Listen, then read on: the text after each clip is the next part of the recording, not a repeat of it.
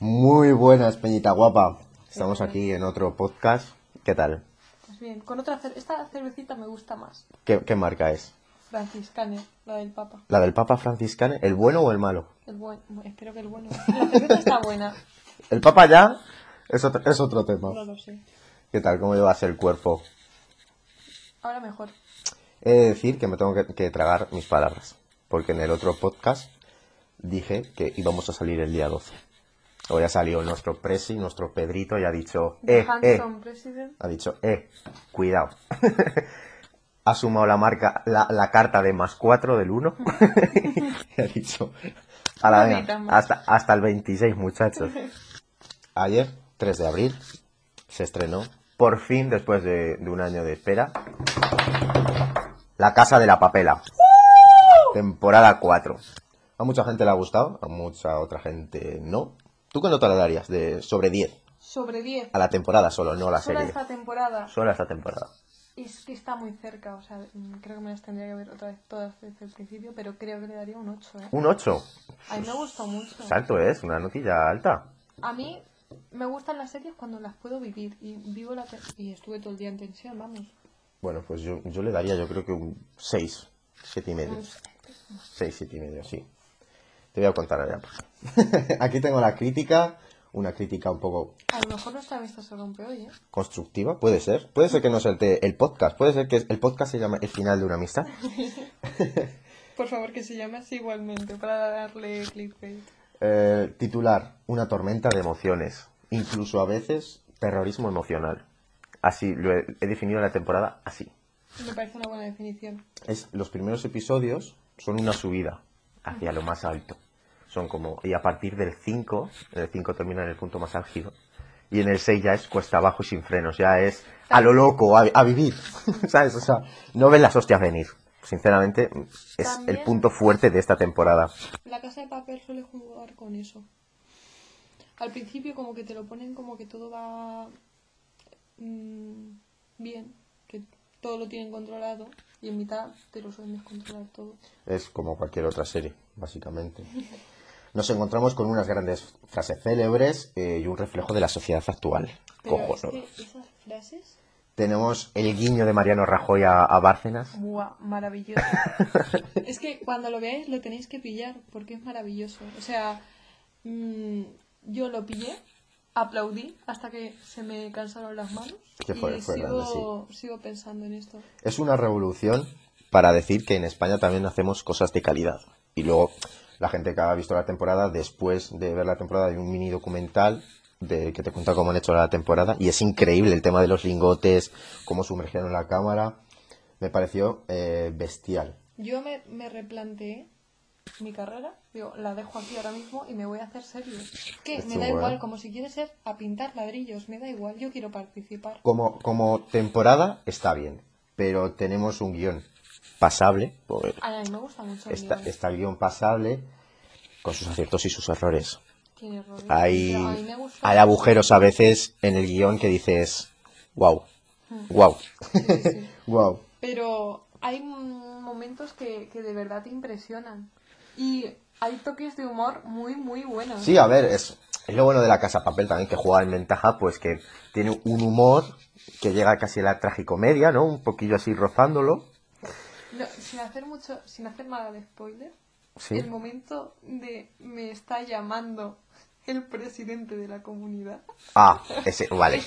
Este Es pues, bueno, es increíble. Pero, en resumen, para mí la serie es un chicle demasiado estirado y a punto de romperse. La temporada termina en, lo más alto, en un punto crítico, como ya, como ya decían los directores que iba a suceder, pero sí es cierto que están estirando demasiado el chicle.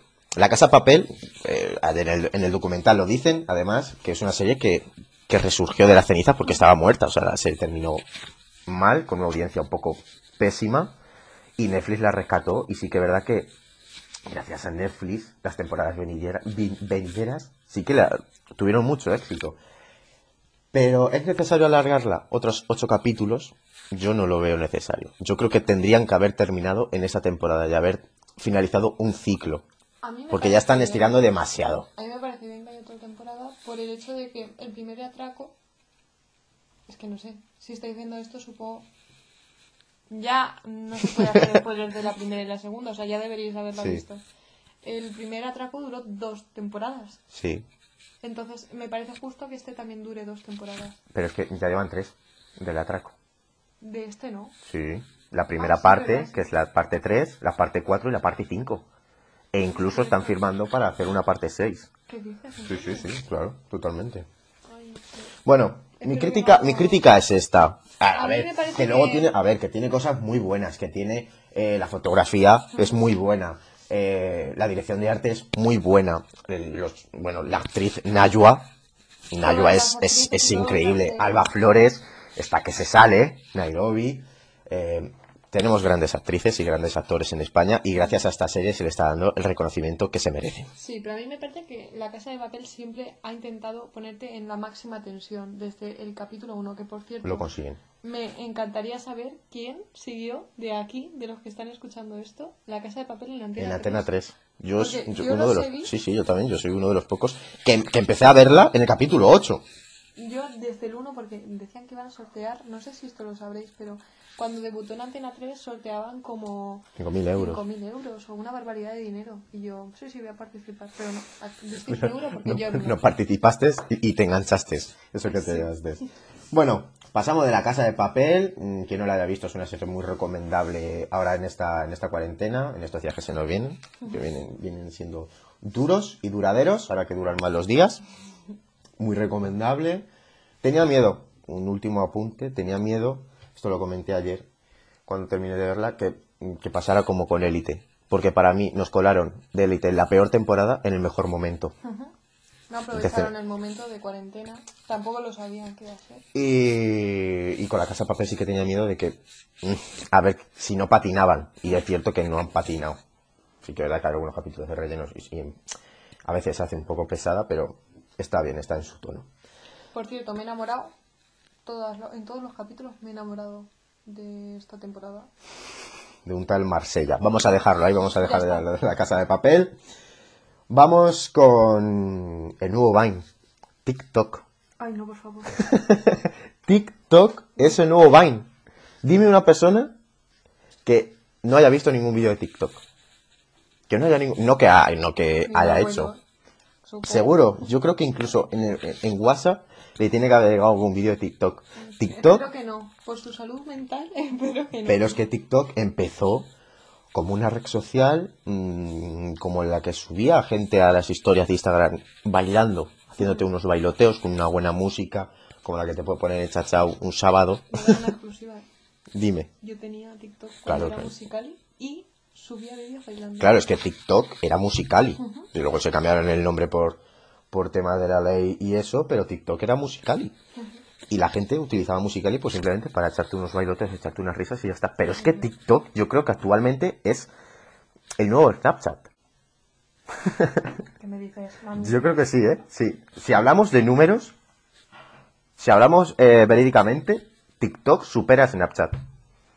Mm, muchos números que tenga, pero Snapchat Snapchat ya no es lo que era.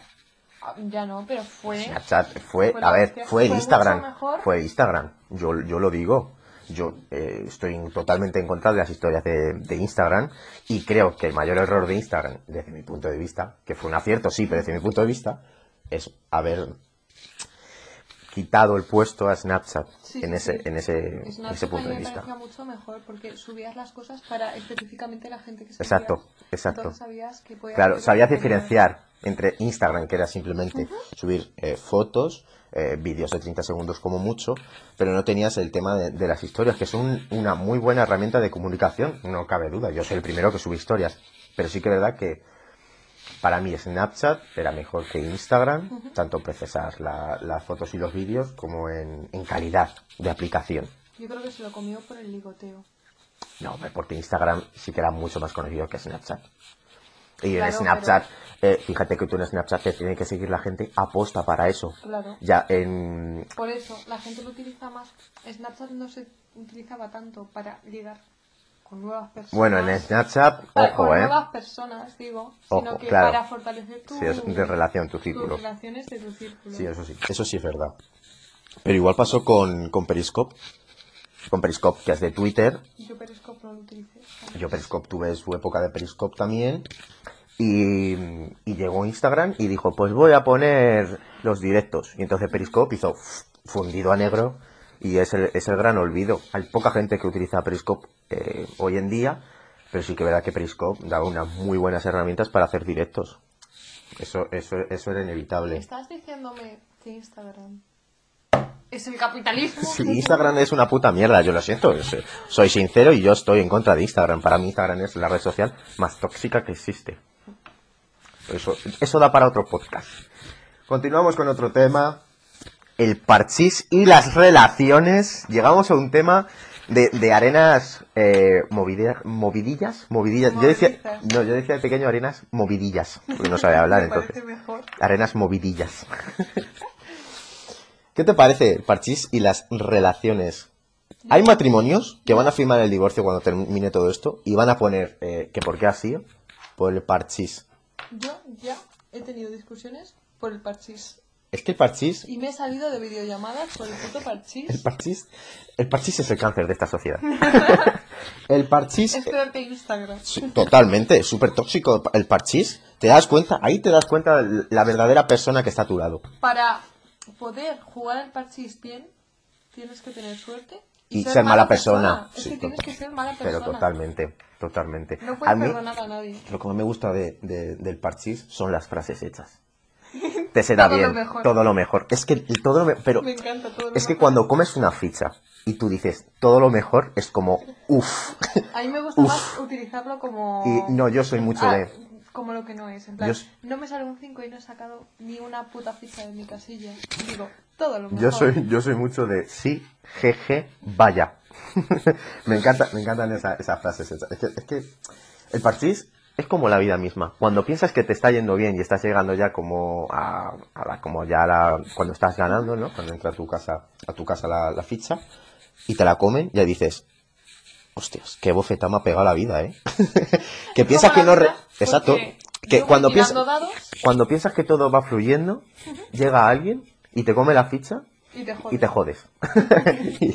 Yo diría también porque yo, por más dados que salgan, no consigo sacar ficha de mi casa. Es que- Como yo que no puedo sacar. Hay que tener mucha suerte. Yo conozco a varias gente, que no voy a decir nombres, pero que tienen el parchís hackeado. Yo también. Le pagan sus dineros Sí, al... desde aquí rezo para que nuestra relación no termine en esta cuarentena por el parchís. Vamos con el tema libre. Unas grandes frases del gran Mariano Rajoy. Es que de la referencia de la casa de papel a Mariano Rajoy, Era necesario. Era necesario. Era necesario que estuvieran estas frases. Unas frases como somos sentimientos y tenemos seres humanos. este que me parece sublime. Es que me encanta que en España hubiese un presidente que dijese una frase Increíble como si bien me quieres, Ma-", bueno, alguien le dice, si bien me quieres Mariano, menos leña y más grano, y él contesta todo esto en su trabajo, o Sí, sea, sí, en su rueda de prensa que hace él tan tranquilamente. si quieres grano y tor, te dejo mi tractor. Y se queda, y es que se queda el, el tío que se queda y llega a su casa y a su, y a su mujer le dice, hazme un huevo, la boca bien, ¿eh? hazme unos huevos revueltos. Y el tío se va a acostar tan tranquilamente. Y luego, Hay, hay mejores, ¿eh? sí, sí, luego, bueno, es que da una infinidad de titulares increíbles. Luego tenemos, haré todo lo que pueda y un poco más de lo que pueda, si es que es posible. Y haré todo lo posible e incluso lo imposible, si también lo imposible es posible. Yo creo que se cree filósofo, pero le sale mal. Yo creo que Mariano Rajoy es un gran filósofo aún así, ¿eh? Mariano Rajoy es la cara B de España. Nunca mejor dicho. También es que utiliza mucho el dinero, ¿eh? Pero, pero eso, es, eso es otro tema. Espera, y ahora Y luego- la última, la última frase La, que última tenemos la última es, es, que es, es que es magistral. Es que no es lo mismo que gobierne uno que gobierne de otro. No es lo mismo. Dicho de otra forma, es muy distinto. Es que es muy distinto. O sea, es que tienes razón. Es que me identifico, yo me identifico con, con Mariano Rajoy totalmente. En todas las frases. es, es, es que es, es una maravilla de persona. Bueno, cambiamos de tema, nos vamos a otro, a otro hemisferio del, del planeta y vamos con las noticias cachondas que hemos encontrado en la red de Internet. Tenemos 3 de cada 10 compañeros de trabajo ya ni se molestan en silenciar la pestaña en la que tienen Pornhub durante las reuniones por Skype. ya les da igual. Por cierto, desde aquí, una crítica a Pornhub. Pornhub está subiendo mm, Contenido inadecuado. contenido inadecuado, sí. Vale. ¿Qué te parece esta noticia? 3 de cada 10 compañeros. Tú imagínate en una reunión de, comp- de compañeros ahí con sus cafés a las 9 de la mañana y de fondo Es que yo ya Mm. hago videollamadas para clase. Y una vez... eh, Se ocurrió, ¿no? No, no, no. No eso, sino que uno de mi clase le estaba explicando a otra persona por audio cómo meterse en, en el ¿En chat Pornhub? del profesor. No. Ah, Y estaba escuchando el audio y el, el chico tan majo diciéndole, tío, mira, pues ahora te metes aquí y te metes aquí y ahora ya puedes ver al puto profesor. Y todo esto lo escuchamos todos. ya. Como el de predicado tus muertos. ¿Quién ha dicho eso? ¿Quién ha dicho eso? Ese vídeo me parece... No he Uh, visto. ¿no has visto ese, ese vídeo? Es magistral. Luego te lo enseño. Un adolescente deja de hacer la cama al considerar que no se trata de una actividad esencial. Tiene toda la razón. Ya Esto- lo vimos en el podcast anterior. Sí, que, es que- y además que, que mira por su salud. Esto es una persona responsable. Esto es un argumento bien hecho. Hombre, ob- obviamente. Además que no es una actividad eso? esencial. Estás haciendo que los ácaros luego no te coman por la noche. Dices eso y tú no le puedes rebatir. No, no, yo totalmente eso. Yo le digo a mis sobrinos en este caso, haz la cama y me dicen, no puedo hacer la cama porque considero que no es una, una actividad esencial. Eh, yo chapo, me quito sombrero y no he dicho nada. Incluso dejo que me castigue. Sí, sí, yo, yo digo, castígame, castígame por ser mal tío. Por último, detienen al señor por ir a comprar el pan de Madrid a Guadalajara. El señor argumenta, puedo comprar el pan donde yo quiera. Lo peor es que esta noticia la he visto yo en Twitter y alguien contestaba, pues tiene toda la razón. A Hombre. ver si ahora tiene que comprar el pan donde diga Podemos. Hombre, es que me, pa- es que me parece sublime la, la contestación. Es que me, me, me imagino un señor de unos 60 años Aproximadamente. yendo con su coche. ¿Dónde va, señor? A comprar el pan. Pero está a mitad de la autovía. Pero voy a comprar el pan donde yo quiera. es, es totalmente razonable. Yo soy el guardia civil y le digo, dejar pasar a este señor. Otro argumento bien hecho. Dejar pasar a este señor. La verdad que, es que este podcast se podría llamar Los Argumentos. Sí. Porque estamos viendo unos argumentos que son sostenibles. Pregunta de sí o no. Pregunta muy importante. ¿Gorros de pescador? ¿Sí o no? El gorro de pescador, eh, hay que recordar que, bueno, se puso de moda hace mucho tiempo, ahora ha vuelto otra vez. ¿Y qué opinas de, de esta moda? De la moda gorro pescador. ¿Sí o no? Hay que recordar que tiene que ser mm, sí o no. No. Yo digo que no. Pero no, No. además, rotundo con punto y final. Pero es que yo no a gorros de, go- gorras de pescador, ni a las gorras normales, ni a complementos de cabeza. No. Yo sí, yo sí. Yo hago gorra- a gorras, sombreros, em, diademas, moñitos. No todo eso. a complementos de cabeza. Yo sí, Si yo sí. un extraterrestre ahora mismo aquí y te ve con eso, dice, mira, Pero ¿quién te dice, pero ¿quién te dice a ti que el, extra- que el extraterrestre no tenga un gorro de pescador? De Elsie, de la Solo marca Elsie. Porque es que de ponernos ese gorro. decía aquí, he de decir que es que me parece, que me parecen horrorosos los gorros de pescador. Es que me parecen horrorosos. A mí también, pero es que... eh, Considero que a casi nadie les queda bien y a la gente que le queda bien están muertos. no, es que no me gustan. Es una es la típica moda que tú dices. En unos años, cuando veamos a la gente con gorros de pescador Nos dará en las vergüenza. fotos, Nos dará vergüenza. nos dará vergüenza. Pero es que creo que con el eyeliner va a pasar lo mismo. Uf, yo, yo ahí digo sí, ¿eh? Yo ahí digo sí. ¿Que sí nos va a dar vergüenza? No, no, sí a la Yo eyeliner. también, me encanta ahora, pero dentro de unos años lo veremos y diremos más. Es que cambian mucho las cosas. de- yo no cambian mucho las, las cosas de, de un año a otro. Porque echando la vista atrás, date cuenta que hace, 10 años- hace simplemente 5 años, 10, como mucho, que no son muchos años a la larga. ¿Cómo han cambiado las cosas?